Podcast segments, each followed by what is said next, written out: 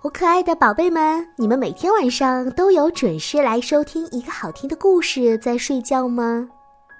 好吧，希望你们这个习惯可以一直保持下去哦。今晚呢，我们要说到一个很久很久之前的故事，名字叫做《一休智斗大将军》。小朋友可能不知道一休是谁。那在爸爸妈妈那个年代，一休可是相当的红哦。接下来，我们就一起来听听关于一休的故事吧。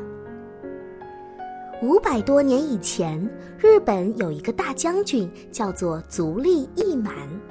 有一次啊，他把一只珍贵的龙木茶碗存放在了安国寺，谁知道这只茶碗一不小心被一个小和尚打碎了。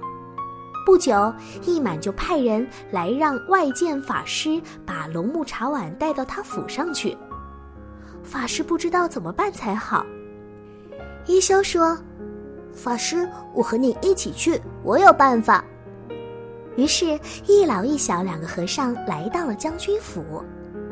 小一休笑呵呵地问：“一满大人。”人和动物以及一切有生命的东西，最终会怎么样呢？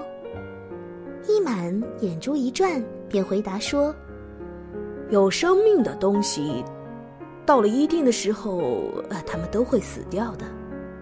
那么，世界上一切有形的东西，最终又会怎么样呢？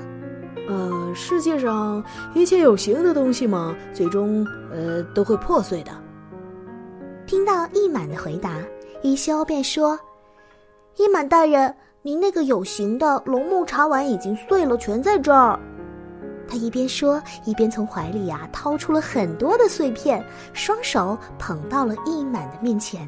“一满大人，您的龙木茶碗是我打碎的，求您宽恕。”一满哈哈大笑：“我还是上了你这个小和尚的当啊，一休。”你真是一个聪明的孩子。一满笑过之后，他说：“不过我有一件事情想请你帮忙，瞧见没有？这屏风上这只老虎，一到晚上就从屏风上跳下来伤人。你帮我把这老虎抓起来。”仔细一看，这屏风上啊，画着一只斑斓的猛虎。张着血盆大口，像要从屏风上窜下来似的。一休点点头说：“嗯，我明白了。您借给我一根结实的粗绳子，还有两条布袋子，可以吗？”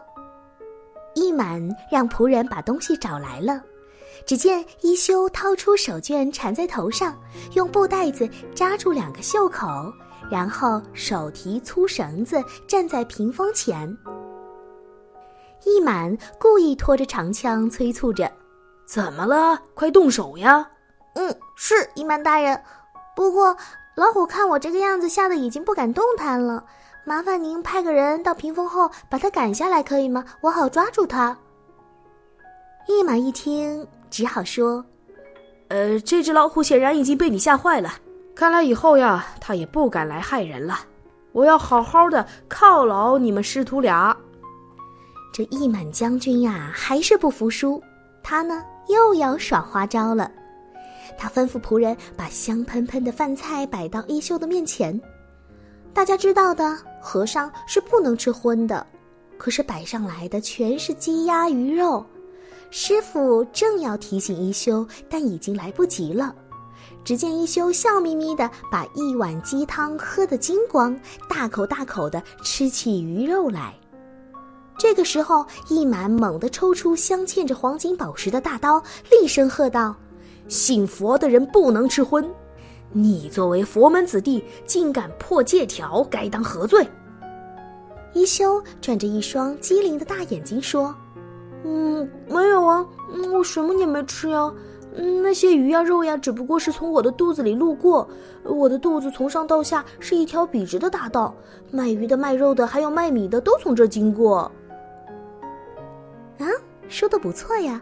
既然是一条大道，卖鱼卖肉的都能经过，那么手持大刀的武士也一定能过来喽。所以呀，这一满决定让大刀从他的肚子里穿过去。一满用尖刀抵住了一休的鼻尖儿，发出了一阵狞笑。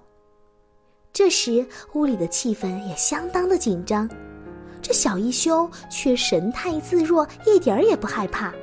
他不动声色地说：“我的肚子里确实有一条大道，可是我的嘴里是这条大道的关卡。尤其是我要一辈子寄身于佛门之下，为人们祈祷和平，这是我最重要的职责。出于这种职责，我是绝对不会让那些舞刀弄棒的人经过我的肚子的。”一休的话说的让一满呐是哑口无言。